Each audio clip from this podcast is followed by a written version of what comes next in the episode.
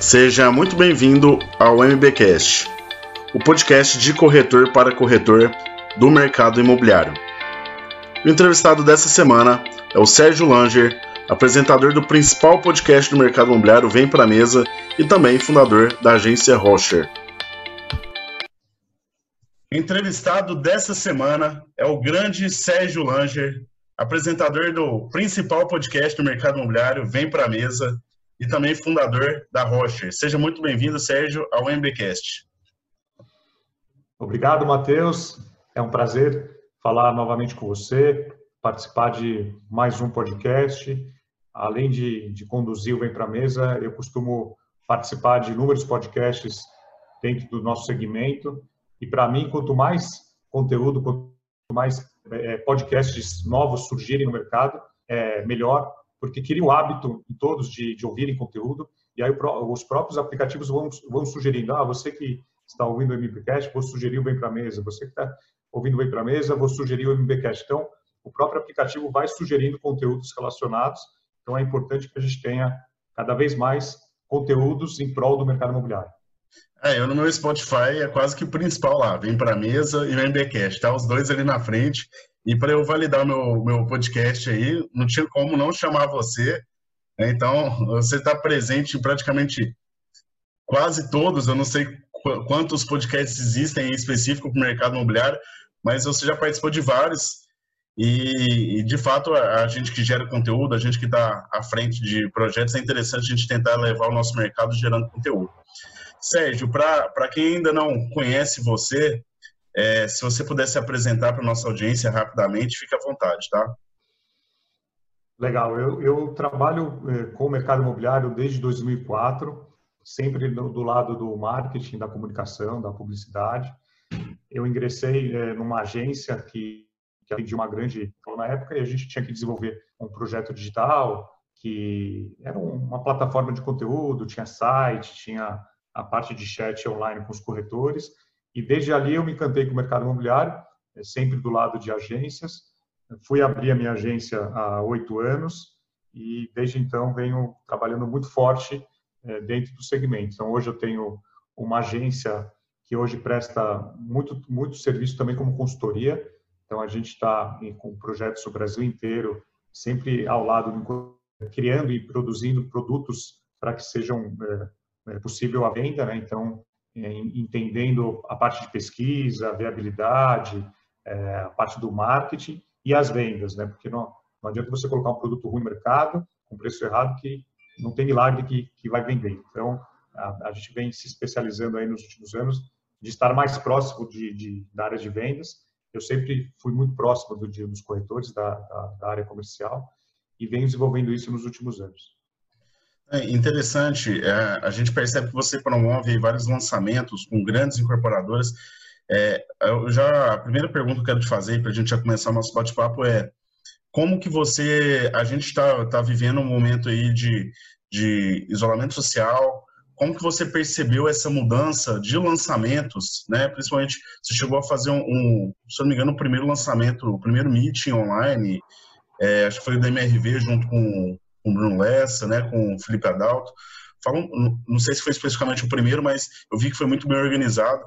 É, gostaria que você falasse um pouquinho a respeito disso. Como é que está sendo essa mudança dos incorporadores em relação aos lançamentos nesse novo momento que a gente está vivendo agora em função do coronavírus? É, o primeiro cliente de todo lançamento imobiliário é o corretor. E quando a gente estava no, no, início da pandemia, isso foi em, em março, abril, foi no mês de abril, a gente já tinha esse lançamento em maio, da MRV, um lançamento grande aqui em São Paulo, na Zona Leste. Lançamento de um praticamente um bairro planejado, seis, to seis condomínios, um lançamento aí de que vai durar alguns anos. Então, eles precisavam fazer um barulho grande e, e, e com a questão do isolamento, da, da pandemia, um evento para 500, para mil corretores era impossível. Então, a gente teve que ir para online. Então a gente a gente é, reuniu aí um, time um time de craques, né, que eu falo, chamou Bruno Lessa, é, Felipe Adalto que foi muito bem, Anderson Trinca, espetacular. E a gente promoveu, é, durante um mês antes do, do, do, evento, uma série de conteúdos no canal do YouTube da, da MRV Comercial, que é, é o canal da, da, da MRV para corretores e parceiros do mercado imobiliário, criando conteúdos para o corretor, para imobiliário. Então, desde atendimento e preparando o terreno para o meeting, que seria o primeiro meeting online da MRV em São Paulo. Então, tinha uma responsabilidade grande de reunir um número importante de corretores imobiliários.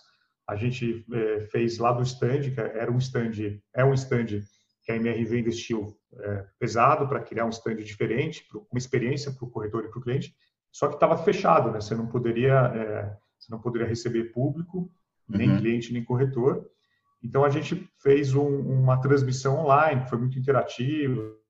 A gente brinca que parecia realmente um entretenimento, a gente passou o conteúdo de uma forma leve.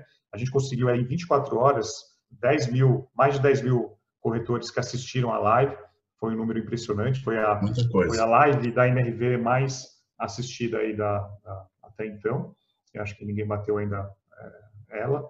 E, e aí, falando do lado do incorporador, né, o que, que essa pandemia trouxe, é que no começo da, da, da pandemia, com os estandes é, fechados, você tinha que partir para o digital, né? 100% digital. Então, mais a conversa com o corretor e a, parte contratual, que tinha que ser 100% digital. Então, muitos, muitos é, incorporadores é, imobiliários se correram para se digitalizar. A gente teve aí é, o primeiro mês muito forte de, de corrida por, por ferramentas, por processos. E, e o que mudou principalmente nesse período foi que o cliente ele entendeu que ele podia fazer muita coisa sem o corretor. Uhum. Então, aquele corretor é, que ficava só no stand esperando o cliente entrar, aquele corretor que só respondia perguntas, esse corretor já saiu do mercado, ele, ele não consegue mais atender, ele, o, a pandemia ela acelerou essa mudança e deu uma, deu uma diminuída, teve uma redução no número de corretores, porque aquele corretor que só estava acostumado a trabalhar na rua, com panfleto, com oferta ativa, esse corretor não conseguiu trabalhar durante a pandemia. Ele ficou dois, três meses sem fazer uma venda, é, infelizmente ele teve que sair do mercado. Então, é, é, essa pandemia trouxe aí um, um, um, um ares novos para o mercado, uhum. desde, de, desde a percepção. E produto imobiliário é, não mudou muito. Né? Muita gente vai falar, não, porque agora os, os lançamentos vão sair com o home office, vão sair com o coworking, vão sair com não sei o quê. É, todos esses produtos que estão saindo agora são produtos que já estavam aprovados há pelo menos há seis meses a um ano. E que não então, consegue fazer alteração também. Né? Não consegue. Então, o, o que está se fazendo agora é, é, marketizar alguns elementos que talvez antes não eram tão destaques. Então, ao invés de você parar, falar dessa, da, da, da, área de lazer, você vai falar da, do home office, ou você vai adaptar um cômodo do, do, do quadro, o que a gente está vendo realmente agora são alguns projetos adaptados para que o consumidor entenda que esse projeto faz sentido agora pós-pandemia. Uhum. Não, é exatamente isso. A, a, gente, a gente percebe que é, a pandemia ele teve um grande impacto, é, faz todo sentido essa questão dessa mudança, essa, não, não foi alterado diretamente na planta a inclusão do, do home office, porque até não tem tempo, assim, é, é, uma aprovação no, no, na prefeitura demora, demanda alguns meses, dependendo da cidade, demanda até um ano. E aí, é, isso aí foi algum ajuste no, no decorado que a gente percebe que, que foi incluído ali a questão do home office. Quando você falou aí dessa questão da, da, do, corretor, do, do cliente perceber que o corretor é, poderia, às vezes, não ser tão essencial na compra do imóvel, você percebeu isso mais na, na, nos produtos de ticket mais baixos, econômicos, ou os produtos com maior valor? Em todos os produtos. Em todos os produtos, o, o, cliente, o cliente precisa do corretor, sim, porém ele precisa do corretor no estágio mais avançado. Ele, ele consegue fazer muita coisa sozinha e ele vai precisar do corretor para falar de, de financiamento, para falar de condição de pagamento, para escolher uma unidade, para saber que, que tipo de, de, de, financiamento ele vai usar, se é financiamento A, B ou C, se é o banco X ou Y. Então, o corretor ele passa a ter um papel é, muito mais de, de consultor que a gente sempre falou muito no mercado, que o, uhum. o bom corretor é aquele que conduz o cliente, que ajuda ele no processo da compra, e não só ficar mostrando é, o, o, imóvel. Isso o cliente ele vai fazer sozinho. Os corretores, nesse período, eles venderam mais do que vendiam no passado. No, no passado. É, não, a gente percebe que isso, essa questão da pandemia, pelo menos a minha percepção, é que a gente acreditava que o mercado ia parar de vez, né? Porque a gente estava vindo um crescimento, numa retomada. 2019 foi um ano bom para o mercado imobiliário, 2020 estava nítido que seria um ano espetacular. E aí veio a pandemia no início do ano e, e atrapalhou todos os planos em relação a qualquer situação. Só que isso também acelerou a decisão do cliente. Né? A gente percebe que o cliente que estava ali indeciso se ele iria comprar um apartamento maior ou uma casa no condomínio, isso aí acelerou. E aí a gente percebe que vários corretores, de fato, os bons corretores estavam bem posicionados, tiveram resultados e vendas acima do que a grande maioria. E quem já estava sem resultado, a gente começou a perceber que foi quase uma seleção natural.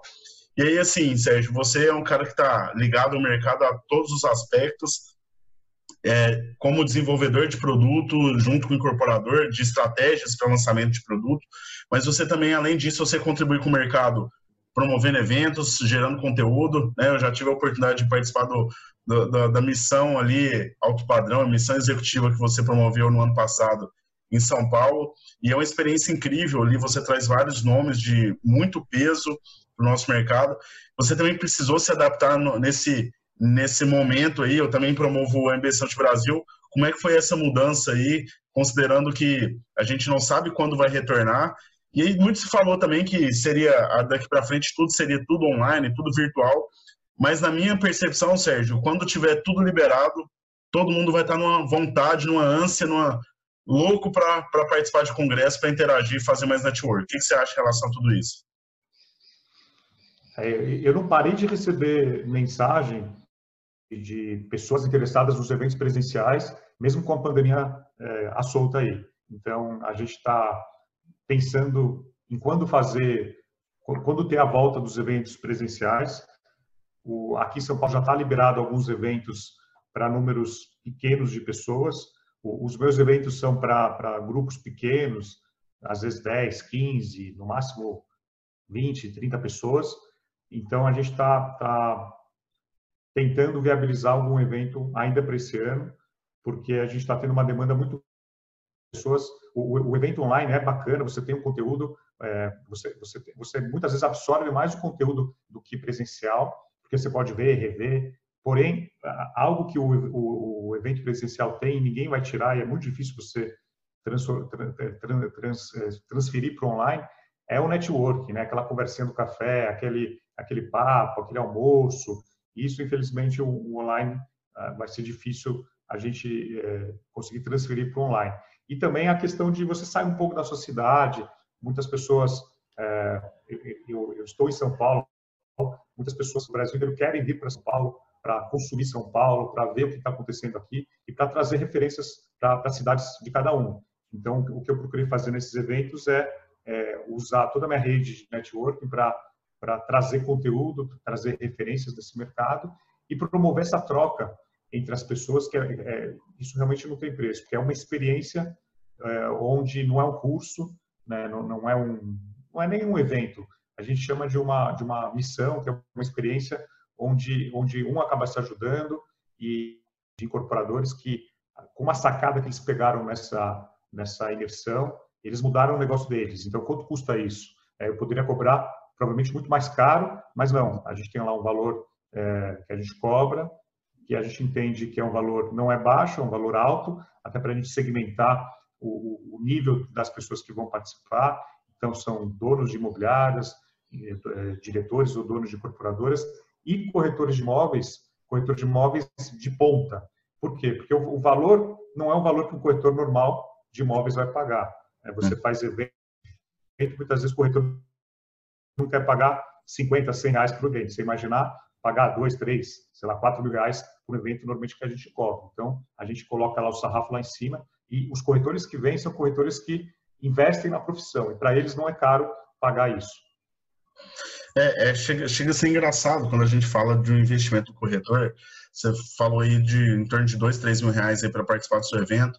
Mas se o corretor desse, ele vende um produto mais barato que ele tem na carteira, ele vai ganhar lá seus 5, 7 mil, 10 mil de comissão. E as sacadas que eu peguei no seu evento, cara, ali realmente é uma troca de experiência, uma troca de, de, de energia que dificilmente você consegue acompanhar em grandes eventos, né? Assim, é, tem eventos gigantescos que você não, às vezes você nem encontra as pessoas pelo fato da grandiosidade. E dentro do MB por exemplo, também existe uma. E é um evento é, é, com outra característica, é um evento voltado para corretores, é um evento voltado ali para situações mais práticas, e a gente percebe o quanto essa troca de experiências, esse networking, ele faz toda a diferença. Então, já é um sinal aí, você acabou de colocar aí que possivelmente sai evento esse ano, né? Então, já na expectativa aí do, do próxima missão aí, não sei se vai ser Minha Casa Minha Vida, se vai ser executiva, mas você, além de São Paulo, já pensou com carinho em fazer esse evento em outras cidades ou ainda não? É, pensar, pensamos, mas a questão é, é, é, a viabilidade disso. A gente, a gente estava com um evento aí agendado para maio em, em, em, Nova York, é, com um grupo aí de quase 20 pessoas compradas. Algumas pessoas, infelizmente, tiveram que remanejar, outras ainda estão aguardando os próximos passos, mas com certeza a gente vai fazer aí é, em Nova York um, um primeiro alto padrão, porque é, e, e aí sim muitos corretores de imóveis, é, donos de imobiliárias também, querendo sair do Brasil, às vezes pela primeira vez, então a gente está com casos aí de pessoas que tiraram o passaporte, conseguiram o visto, porque entenderam que com um grupo de, de 20 pessoas seria muito mais fácil a, a comunicação, a questão do idioma, é, mesmo, mesmo que a imersão vai ser toda em português, a gente vai ter visitas técnicas, a gente vai ter interação com, com profissionais do mercado americano e estando dentro de um grupo com outros brasileiros, muitos se sentem mais eh, confortáveis. Então, Nova York é algo que está no radar, que provavelmente deve acontecer é, ou final desse ano ou ano que vem.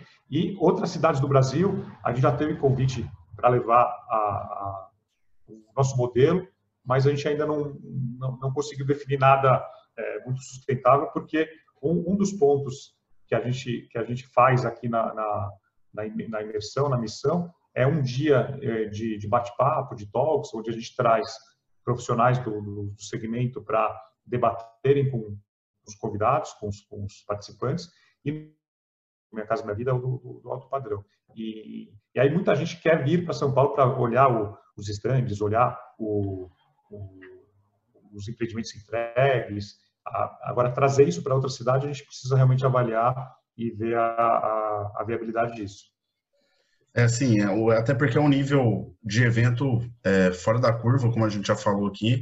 É, as pessoas que vocês trazem são pessoas de, de muito nome, muito renome no mercado, e às vezes não teria esse, esse espaço em cidades menores, até porque São Paulo é um país à parte dentro, dentro do Brasil. E aí, Sérgio, assim, é, a gente, o, o, que não falta aqui é assunto para a gente conversar. Você que está à frente de vários projetos também, né? Você tem muita coisa que você organiza administra. Vamos falar um pouquinho sobre o Vem para a Mesa, considerando que hoje é o principal podcast, é o mais escutado, né? O mais ouvido. Eu acho que eu cheguei a, a ver alguma informação ali de sua que você soltou. Eu participo, inclusive, do canal do, do Vem para a Mesa lá no Telegram. É que você, o, o Vem para a Mesa estava entre os 50 principais podcasts voltados para negócios no, no, Brasil. Né? Foi isso mesmo, é isso, Sérgio? É, esse ranking ele varia muito, né? toda semana ele, é. ele varia muito. Dentro da Apple, né, da, da, da, plataforma da Apple de podcasts, o Vem para Mesa normalmente está entre os 10, no máximo entre os 20 primeiros. Então, nesse, nesse, nesse ano de 2020, eu falo que é entre os 50, com certeza, porque a concorrência é grande, a gente tem não só é, não existe uma categoria imobiliária dentro do, das plataformas, e sim o marketing, negócios, e aí se acaba concorrendo com gente é, muito pesada. Mas quando eu criei o Whey para a Mesa, ser o maior, de ser o melhor, eu tinha, eu tinha vontade de, de, de trazer conteúdo para o mercado imobiliário e aquilo foi tornando, tornando uma, uma, uma tomando uma proporção tão grande que aí eu falei, pô, então vamos, vamos, vamos brincar com esse jogo, porque a gente está fazendo a diferença, a gente está trazendo conteúdo e a quantidade de mensagens que eu recebo de, de gente é, que está ingressando no mercado imobiliário, estudante, é, corretor estagiário, que ainda nem tirou Cresce, incorporador, brasileiros que moram fora do Brasil, o conteúdo em português. Então, é, é muito gratificante trazer é, ou nomes importantes do, segmento, que todos conhecem, ou trazer nomes que muitas vezes não têm, não têm um alcance nacional e, a, a, às vezes, a gente acaba encontrando e trazendo uma, algumas surpresas aí que acabam se revelando é, profissionais de, de, alto nível. Sim, é, eu, eu lembro no ano passado, aí, tem um pouco mais de um ano que você criou o Vem para a Mesa, os nomes que você tinha ali, já o primeiro já foi um grande impacto, foi o Rubens Benin, e isso aí dá, gera uma autoridade muito, muito grande né, para o seu podcast, porque, é, sinceramente, eu nunca vi o Rubens Benin é, pelo menos eu desconheço, dele ter participado de outro podcast. Então, isso, isso traz um peso, traz uma relevância, e inclusive quando eu fui convidado por você para participar, eu me senti muito é, lisonjeado mesmo por estar ali junto com grandes nomes do, do mercado. Você pega lá o Garra, você pega o Zanotto, e eram nomes que, que vieram ali até um pouco antes de mim, só que a gente vê ali grandes nomes no mercado e é, de fato ele vira um canal de muita informação, de muita interação, muito acessível. É, você precisou também adaptar né, essa função, essa situação de, da gravação do, do Vem para Mesa em função da pandemia. É, inicialmente é, eu, você fazia isso presencial ali do lado da pessoa, que inclusive até eu quero te perguntar. O, o, o entrevistei recentemente o Lucas Madaloso, que ele esteve no Vem para Mesa e eu acho que na nossa gravação ele comentou que foi isso, a, o bate-papo entre vocês foi gravado em Florianópolis, na emissão de Floripa, foi isso mesmo? Uh, deixa oh. eu lembrar. O Lucas Madalosso, eu gravei com ele, eu fui até a, a até Floripa, deixa eu me lembrar a época. Não, não, não. Não foi no evento, não? Foi, acho que não. É assim, foi foi bastante distante a data, pelo menos assim, eu não sei exatamente qual que, que foi a data que você gravou com ele, mas eu percebi que foi bem depois do evento. Mas ele que me comentou isso, então não sei se, se ele que fez essa confusão, mas que você. Não, acho que ele confundiu. Eu, eu, eu fui, na verdade, foi minha última viagem. Agora eu lembrei, foi minha última viagem é, em março que eu gravei com ele, que eu, está, eu estive em Florianópolis por, por conta do, do Top Brokers, lá o evento do, do Bonato, e, e aí eu, a gente conseguiu gravar. O Lucas vira e mexe vem para São Paulo, a gente não conseguia agenda, e aí quando eu fui para São Paulo, cheguei, eu saí do aeroporto, meio que já passei lá no caminho, lá, na, lá onde ele ficava, lá no, no, na CAT, e a gente gravou lá mesmo. Não, então, é, acredito que ele que deve ter confundido em relação a isso aí. Ah, o Top Brokers também foi um dos eventos que, um dos últimos eventos presenciais que aconteceu é, para o mercado imobiliário esse ano. E assim, Sérgio, a, me fala hoje uma pessoa que você gostaria de convidar, que você é, vem para a mesa, que você ainda não teve a oportunidade de sentar com a pessoa, que se essa pessoa te ligar agora e falar assim, Sérgio, estou disponível aqui para hoje à tarde ou nos próximos minutos, você consegue dar um pulo aqui para a gente gravar? Quem seria essa pessoa? Fala para a gente aí, por favor. Tem algumas pessoas que eu, que eu ainda está na minha lista lá de, de convidados que eu preciso, eu gostaria muito de gravar. É, o primeiro, acho que o primeiro, posso falar que o primeiro que eu, que eu não consegui fazer por questão de agenda, mas que eu cheguei a conversar com ele, que é o senhor Eli Horn, uhum. fundador, presidente do conselho e fundador da Cirela.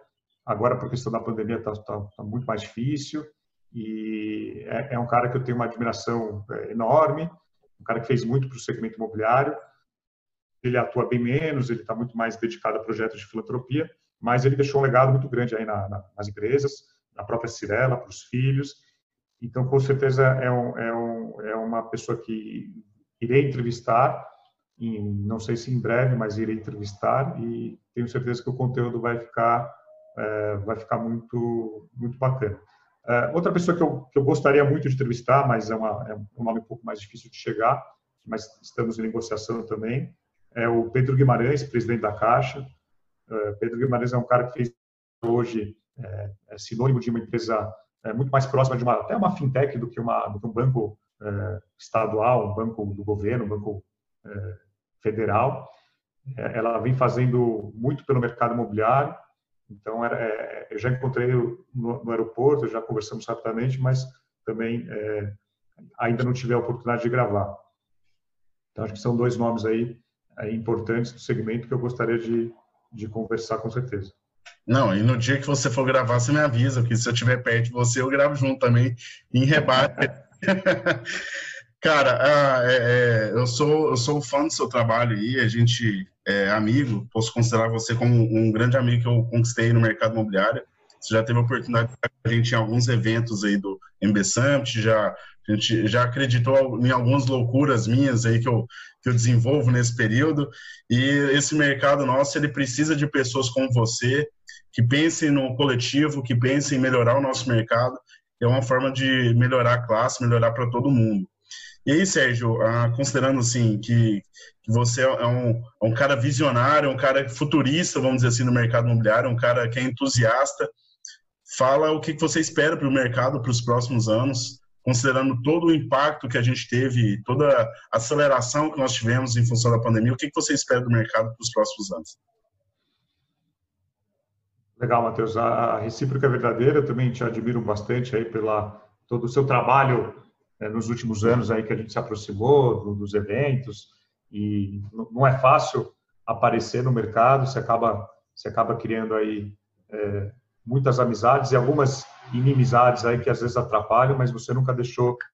Projetando o mercado imobiliário, eu vejo que a, a, a média a média da nossa do nosso segmento, principalmente falando da corretagem, ela vem melhorando bastante e, e por conta de muito, muita gente compartilhando conteúdo, curso, evento. Então, isso está ajudando a, a, levantar o nível do nosso segmento. O, o, o nível ainda é muito ruim. Né? Se você pegar aí, hoje a gente tem, sei lá, 350, 400 mil corretores.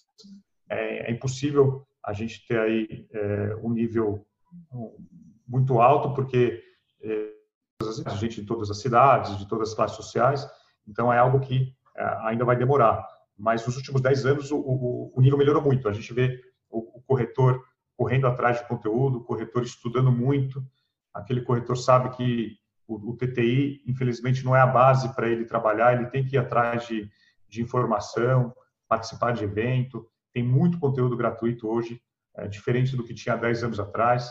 Então, o, o, corretor que falar que não sabe fazer isso ou aquilo, ele pode, ele, ele pode falar que tem alguma dificuldade computador, do YouTube, do, do, celular, que você em pouco tempo aí você, você é, é abastecido com bastante conteúdo. Então, a, hoje a informação está muito mais disponível.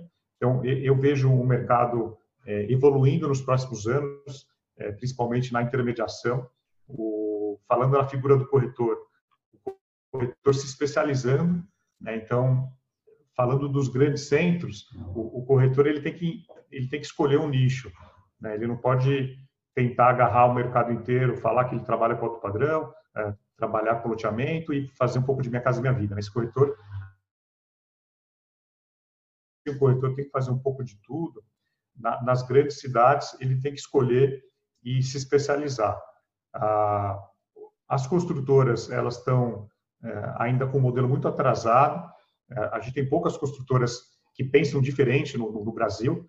É, posso citar numa mão aí poucos nomes, é, no, no, Brasil inteiro, no país inteiro, é, a Vitacom aqui em São Paulo, a, em Recife tem a Halt, a Molecular também. Então, tem, tem poucas incorporadoras inovando no produto. O produto uhum. ainda é, é muito como, como muito baseado em, em cimento. Então, é, eu vejo que talvez isso não vai mudar tão rapidamente.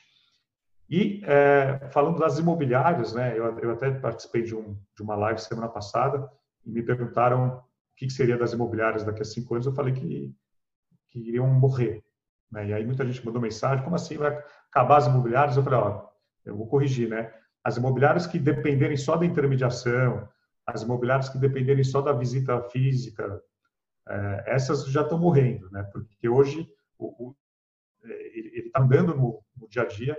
A, a, imobiliária não pode depender só da intermediação, ela tem que buscar novas fontes de, de renda, de, de negócio como é, reforma, como manutenção, como crédito. Hoje, a grande maioria que compra precisa de crédito. Então, a, a imobiliária tem que se posicionar como um, um hub de soluções para o cliente, já que ela tem um cliente que vai alugar, que vai comprar, que vai vender, ela tem que ela tem que ter um leque de serviços para que ela ofereça para esse cliente. Então, a, algumas imobiliárias já enxergaram, nem todas, essas imobiliárias elas dependem menos da intermediação. E aí sim, é, essas imobiliárias vão ter é, vida longa. Agora, aquela imobiliária que está naquela lojinha, na principal rua, e reclamando que o aluguel subiu, essa imobiliária realmente, talvez daqui a cinco anos, ela não, exista mais.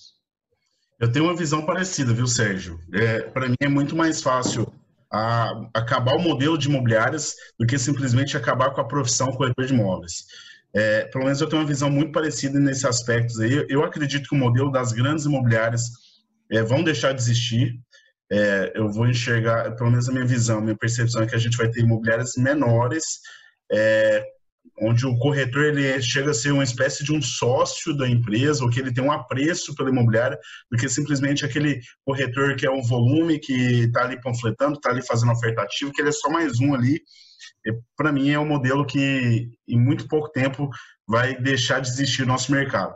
E aí, Sérgio, eu vou deixar você à vontade para a mensagem final. E antes disso, eu quero agradecer a sua participação e a sua disponibilidade. Você sempre muito solícito aí é, para o nosso mercado, querendo contribuir. E agradecer a parceria e deixar você à vontade para nossa mensagem final para o nosso bate-papo aqui. Legal, Matheus. Novamente, obrigado aí pelo convite. É sempre uma honra é, falar com você, falar com a sua audiência, falar com esses corretores do Brasil, que são pessoas que matam um leão por dia, que faça chuva, faça sol, tem que ir para visita, tem que atender o cliente, é, tem que aprender uma tarefa nova, mas saibam que vocês não precisam ser super-heróis. Né? Vocês não têm que saber é, 100% de tudo. Vocês têm que entender um pouco de tudo, sim. Vocês, vocês têm que entender, você corretor que está no mercado, que está entrando no mercado, não, não queira abraçar o mundo.